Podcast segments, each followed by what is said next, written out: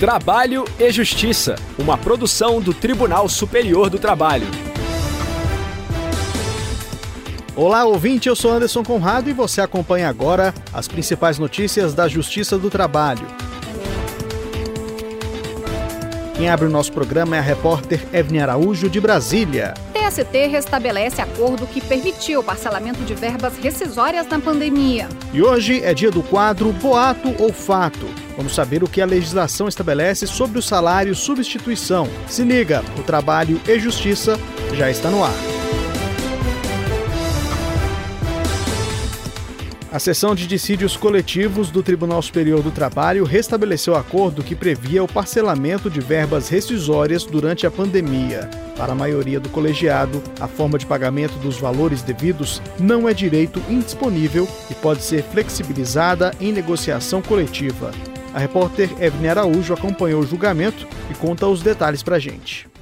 A ação contestava uma cláusula coletiva que permitia o parcelamento de verbas trabalhistas por empresas do ramo de transporte de Porto Velho, em Rondônia, durante a pandemia da Covid-19. Essa condição fez parte do termo aditivo de um acordo firmado entre o Sindicato dos Empregados e representantes dos empregadores. O pagamento parcelado, segundo acordado entre as partes, só poderia ocorrer se o trabalhador concordasse formalmente. Em ação anulatória, o Ministério Público do Trabalho questionou o documento, argumentando que a cláusula não previa nenhuma compensação social aos demitidos e que a questão não poderia ser flexibilizada. O Tribunal Regional do Trabalho da 14ª Região, que abrange Rondônia e Acre, acolheu o pedido por entender que não é possível tornar o artigo 477 da CLT menos rígido. O dispositivo prevê que a entrega ao empregado de documentos que comprovem a comunicação da extinção contratual aos órgãos competentes, bem como o pagamento dos valores constantes do instrumento de rescisão ou recibo de quitação, devem ocorrer em até 10 dias contados a partir do término do contrato. Ainda de acordo com o TRT, as medidas legislativas editadas na pandemia permitiam a flexibilização das normas trabalhistas, na tentativa de salvar a atividade empresarial e os empregos. Entretanto, os entes sindicais e as empresas não poderiam estabelecer condições que extrapolassem os limites previstos nas normativas. Em recurso apresentado à sessão de dissídios coletivos do TST, as empresas argumentaram que a pandemia reduziu a receita em cerca de 80% e que elas estavam em situação desesperadora para conseguirem se manter ativas. Segundo os empregadores, o acordo coletivo foi resultado da disposição de ambas as partes em se ajudar naquele momento. O relator do caso, ministro Agra Belmonte, ponderou que nada impede que sindicato e empresas formulem normas convencionais sobre a parcela diante da realidade imposta pelo estado de emergência em saúde. A própria CLT ela prevê a possibilidade de despedida por motivo de força maior com indenização por metade. Aqui nós estamos discutindo um parcelamento de uma indenização integral. A cláusula é, coletiva não era, evidentemente, um cheque em branco, e sim um ajuste às dificuldades da pandemia. Outro ponto observado foi que a lei que instituiu o programa emergencial de manutenção do emprego e da renda durante a pandemia não tratou de verbas rescisórias. O ministro Ives Gandra acompanhou o entendimento do relator. Nós estamos diante de uma situação excepcionalíssima da pandemia.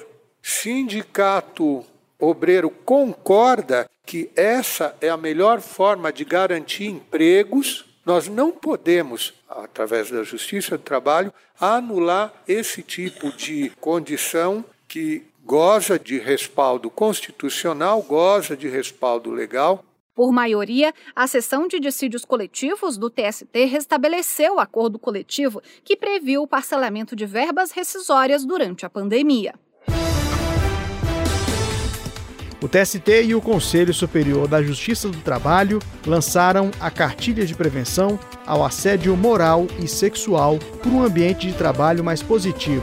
O material didático busca retratar em linguagem simples situações do cotidiano de trabalho que podem resultar em assédio moral e sexual. O material chama a atenção para os riscos e os potenciais prejuízos de práticas abusivas no ambiente de trabalho. A partir de exemplos práticos, são indicadas situações que configuram assédio moral e sexual, com a indicação de possíveis causas e de consequências desses dois tipos de conduta. Em 2020, o TST lançou uma cartilha semelhante, que tratava especificamente de assédio moral. Agora o material está atualizado e contempla os conceitos, as consequências e os prejuízos das duas práticas. O material pode ser utilizado por empresas e gestores que buscam conscientizar e sensibilizar suas equipes sobre relações saudáveis de trabalho. A cartilha está disponível para download em tst.jus.br na página Materiais Educativos. Giro pela Justiça do Trabalho. Um acordo homologado em um centro judiciário de métodos consensuais de solução de disputas repercutiu na conciliação de mais de mil processos na Justiça do Trabalho em Mato Grosso. A repórter Fabiola Coutinho, diretamente do Tribunal Regional do Trabalho da 23ª Região, traz mais informações. Após diversas reuniões, o Sindicato dos Trabalhadores nas Indústrias de Alimentação Frigorífica e Álcool de Refinação de Açúcar de Tangará da Serra e a União Avícola Agroindustrial firmaram um acordo para pagamento dos honorários assistenciais aos advogados. A conciliação tem repercussão em mais de mil processos na Justiça do Trabalho em Mato Grosso. A ação coletiva começou em 2015 para a cobrança da pausa térmica para os trabalhadores que atuavam em câmaras frias do frigorífico União Avícola. O processo havia tido julgamento definitivo, porém, restou a discussão quanto ao percentual a ser pago aos advogados do sindicato como honorários assistenciais. Em razão disso, o processo permanecia aberto. Para chegar em um acordo satisfatório, tanto para o sindicato quanto para a empresa, foram realizadas pelo menos 15 reuniões com a juíza da segunda vara do trabalho de Lucas do Rio Verde, Caroline Marque. O acordo foi homologado no SEJUSC, Centro Judiciário de Métodos Consensuais de Solução de Disputas. As tentativas de conciliação vinham ocorrendo desde 2018, quando o processo entrou na fase de execução.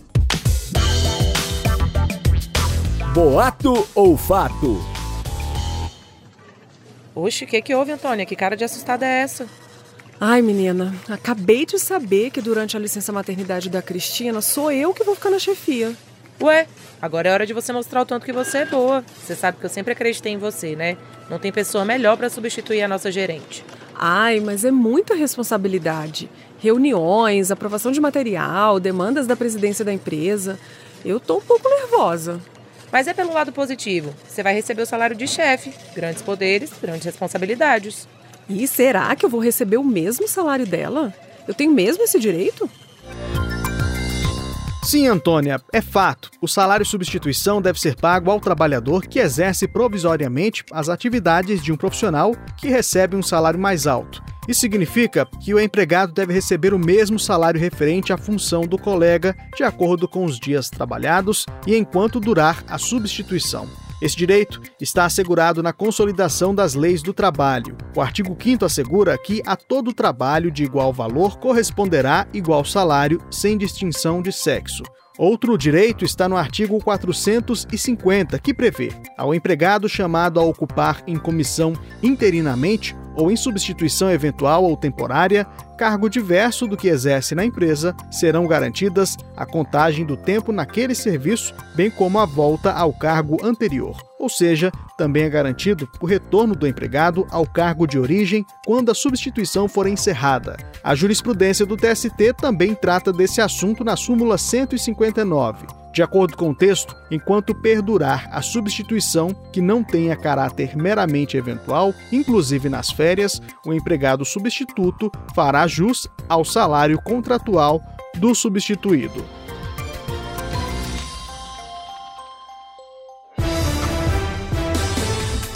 O trabalho e justiça de hoje termina aqui. Muito obrigado pela audiência. Não deixe de participar com críticas ou sugestões pelas redes sociais. Acesse facebook.com/tstjus ou instagram.com/tstjus. Se preferir, mande um e-mail para crtv@tst.jus.br. O trabalho e Justiça teve apresentação de Anderson Conrado, edição de Mara Mendes, produção de Milene Teixeira e Priscila Roster, colaboração do estagiário Jorge Agli, supervisão de Patrícia Rezende e trabalhos técnicos de Rafael Feitosa e Wesley Oliveira. O programa é uma produção da Rádio TST sob a coordenação de Ana Carolina Brito e a supervisão geral da Secretaria de Comunicação Social do Tribunal Superior do Trabalho. A gente se encontra na próxima edição. Eu espero você. Até lá! Trabalho e Justiça, uma produção do Tribunal Superior do Trabalho.